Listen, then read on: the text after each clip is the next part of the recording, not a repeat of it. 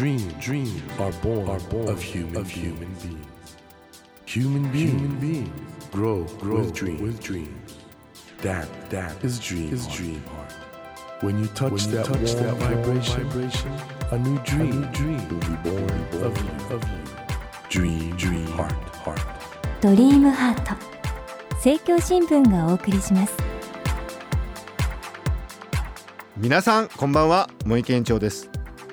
この番組は日本そして世界で活躍されている方々をゲストにお迎えしその方の挑戦にそして夢に迫っていきます。さあ今夜お迎えしたお客様は雅楽師の東儀秀樹さんです。東儀さんは東京都のご出身。高校卒業後宮内庁学部に入り七力や琵琶などを皇居で行われる雅楽演奏会で演奏。また海外での公演にも参加し活動されてきました。1996年に宮内庁を退職しアルバム「東儀秀樹」でデビュー。雅楽と現代音楽の垣根を越えた作品制作に取り組み音楽活動の他にも俳優やイラストレーターなど幅広い分野で活躍されていらっしゃいます。今週は東儀秀樹さんをお迎えして雅楽の奥深い世界そしてご自身の活動についてお話を伺っていこうと思います。よろしくお願いします。こんばんは。よろしくお願いします。あのー、闘技系というのはこれもうずっと代々科学に関わってらっしゃる。1300年ずっと一つのことをやり続けている家系ですね。1300年ということは奈良時代。奈良時代からですか？そうなんですね。今皆さんいらっしゃる東京に今移ってらっしゃるそうです。いろいろなところに子孫が広がっていてでもあの雅楽の今中枢は皇居の中でやることなので、はい、そこに闘技っていうのがまだ何人か。へえ。あの闘技家では幼い頃から君は将来雅楽なんだよみたいなのは？あのほとんどの場合そうなんですけれどもね、ええ。うちの場合は父は商社マンだったので、はい、雅楽的な環境は全くなくて両親も別に雅楽をやってたわけじゃないからでむしろ父は転勤が多くて海外に住んでたので、え。ー、僕は帰国子女でずっと小さい頃海外にいたんですよ。だからよりなんですか。雅楽とは離れていたんだけれどでも音楽はものすごく好きだったんですよ小さい頃からね。なんかギターとかいろんな楽器をされるっていうのは伺ってますが、はいはいええ、じゃあむしろその雅楽の楽器よりも他の楽器をやってそうですそうです。だから家で、ね、雅楽の音色が聞こえてることもなければ父はクラシックが好きだからベートーベンかなんかが流れていて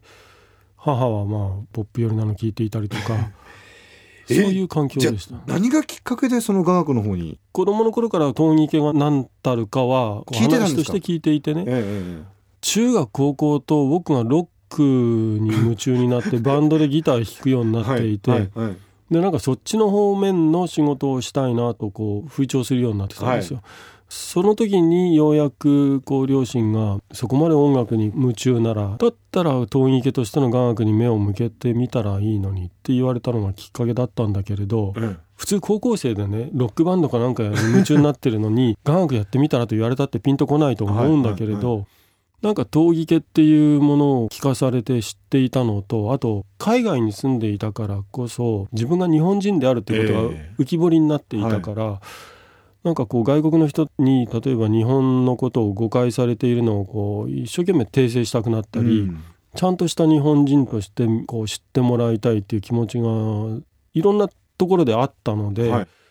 それも手伝ってかなんか日本人が日本の文化を背負って生きていくことの意義とか誇りとか責任とか、高校生ながらになんかこうやってみるべきだなと思ったんです。それで宮内庁の学部に入られたのですか？そうなんです。でもそれまでじゃあ一切その雅楽器には触れたこと触れたことなかった？なかったですね。最初いかがでした？あのね僕はねあの、はい、例えばピアノを弾いたりギター弾いたりベースやドラム何でもやるんだけれど、はい、実はピアノの稽古とか習ったことがほとんどないんですよ。ええ、でもなんとなくこう自己流で触ってるうちにこんな感じだろうっていうのがこう分かっていたのがもう小学校っていうか幼稚園の頃物心ついた時からそうだったんですよ。なんか小学校の時に 初めて聴いた曲をもう譜面がなくても左手で、モーツァルトじゃないですか？言うなればまあ才能っていうんですか。へえそうなんですか。そうだからあのジャンルの違うものがいきなりこう訪れてもこう自分の中の音楽物差しっていうのかな。それがパッと当てがってすぐに反応できてこう理解できちゃうんで。じゃあ宮内庁入ってももうすぐに問題なかったってことですか？問題は感じませんでした、あの楽器渡されてすぐに音階が吹けたりとか、え。ー、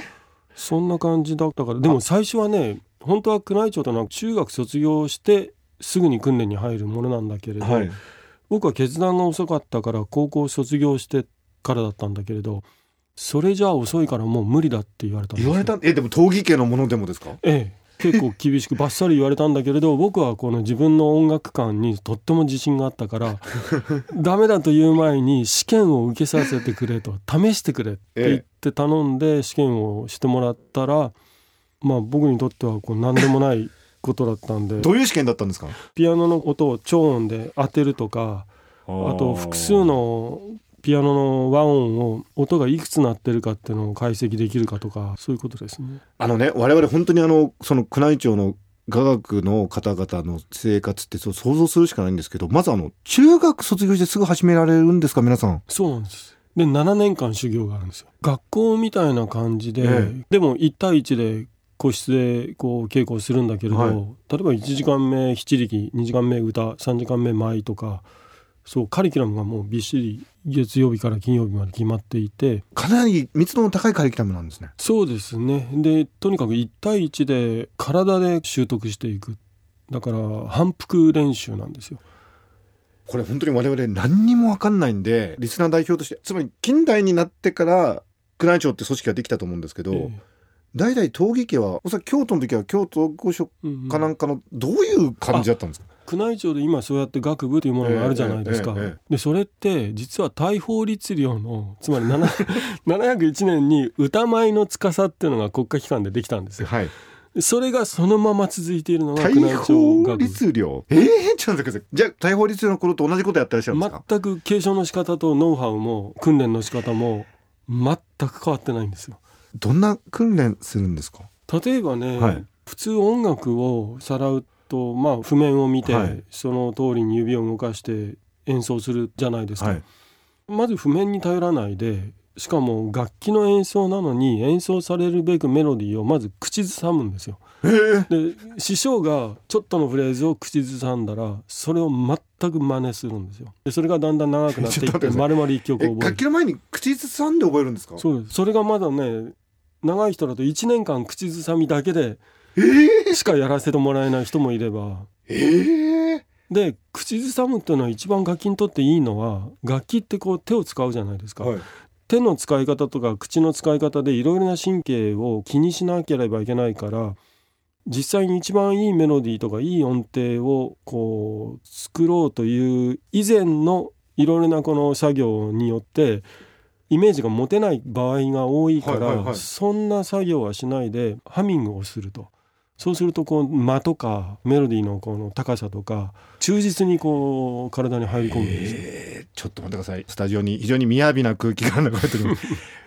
えそうなんですか。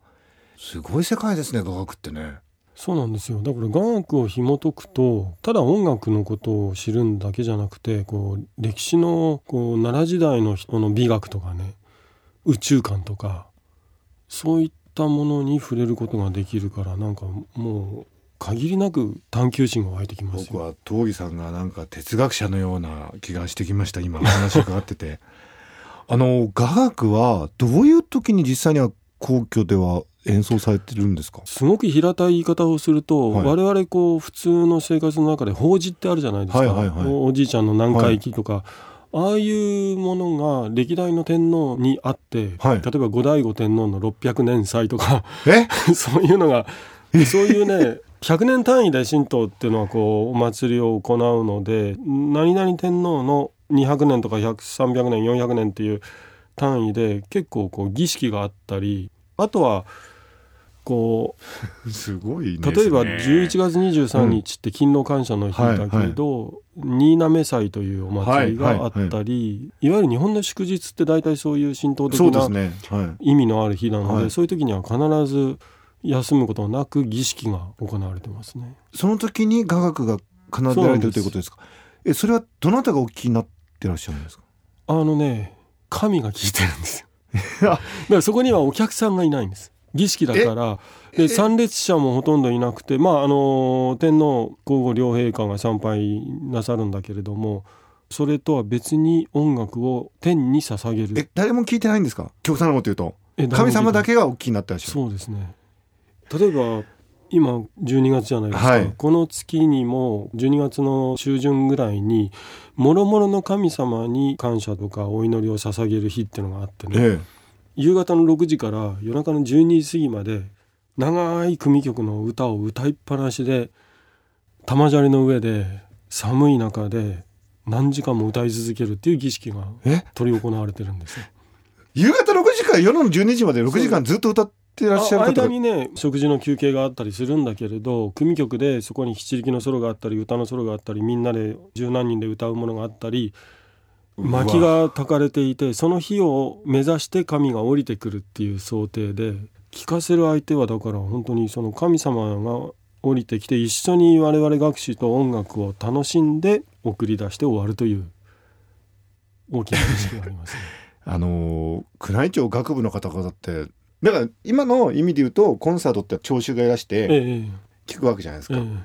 本当に神様のための儀式のためにずっと活動されてるってことですね。そういうことなんです。だから宮内庁学部の演奏っていうのはこう、うん、一般のコンサートで演奏するっていうのは優先順位は高いところじゃないんですよ。それはまああの、うん、日本の文化として、うん、こうこういうことをやってるんですよ。雅楽っていうのはこういうものなんですよっていうのをちょっと知らせるために、はい、こう一般の演奏会が数件あるぐらいで、はいはいはい、メインの仕事はやっぱりこう皇居の中での儀式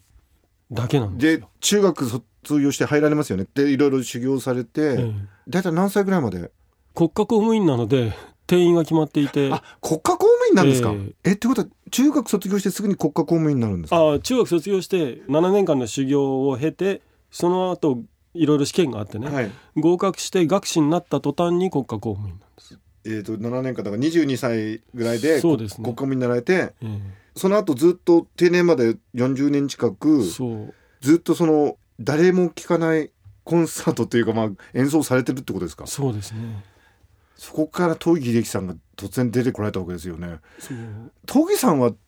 何なんですかね？いや僕だからもうこうやってお話を伺っても非常に物静かで見た目もね非常にプリンス気候自然されてて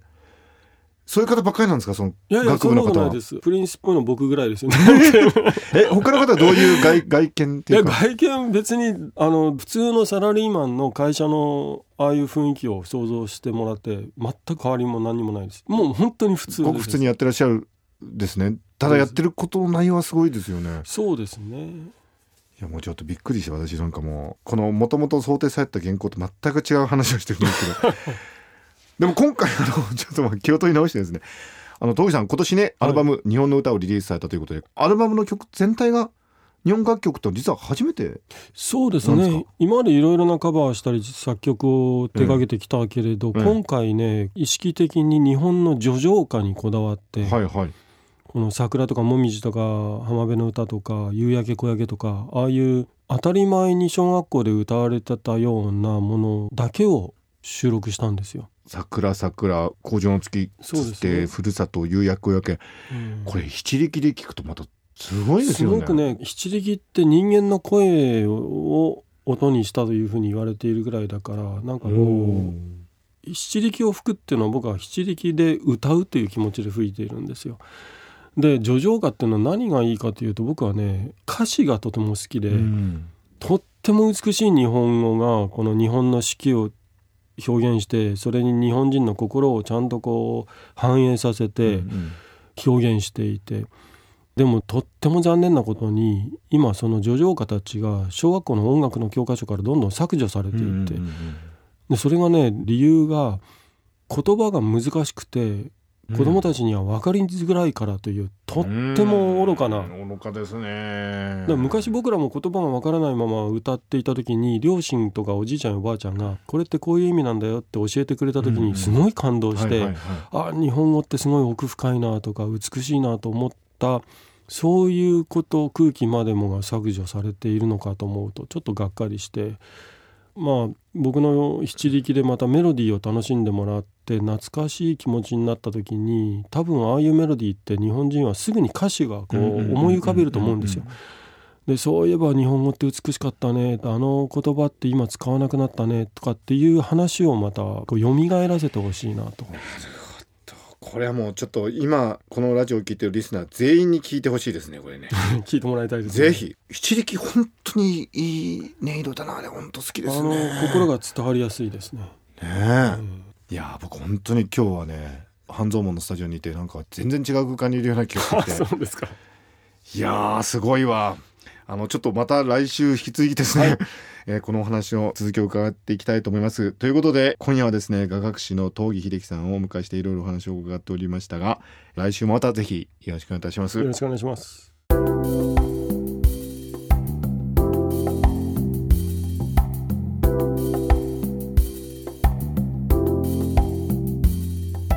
Dreams, dreams can't be seen, can't be seen with a naked, with a naked eye. eye. But we sure but can, we sure live, can our live our dreams. Dream, dream heart is in you, is in you, and it will make, it will make a brand, a brand new, new you, you. Dream, dream heart. 日本そして世界で活躍されている方々をゲストにお迎えしているドリームハート今夜は雅楽師の東儀秀樹さんをお迎えしました。東儀さんと話してると現代じゃなくなっちゃいますね。何なんでしょうか？いやー雅楽の奥深い世界への本当にアンバサダーというか東儀秀樹という人が現れたんだね。現代の日本にね。なんか僕だから今日お話伺っててねもうひょっとしたら東儀さんは雅楽の神様がこの地上にお使わしになった死者なんではないかとそういうふうに思ったぐらい本当に引き込まれました、えー、皆さんもぜひ東儀秀樹さんの CD などを買ってその素晴らしい音楽世界に触れてみてください。さてドリームハートのホームページでは毎週3名の方に1000円分の図書カードをプレゼントしています。番組へのご意見などメッセージをお書き添えの上ドリームハートのホームページよりご応募ください。お待ちしています。さあ来週は年明けの放送となります。東儀秀樹さんに再びご登場いただきお話の続きを伺います。どうぞお楽しみに。それでは皆様素敵な新年をお迎えください。ドリームハートお相手は森健一郎でした。ドリームハート。政教新聞がお送りしました。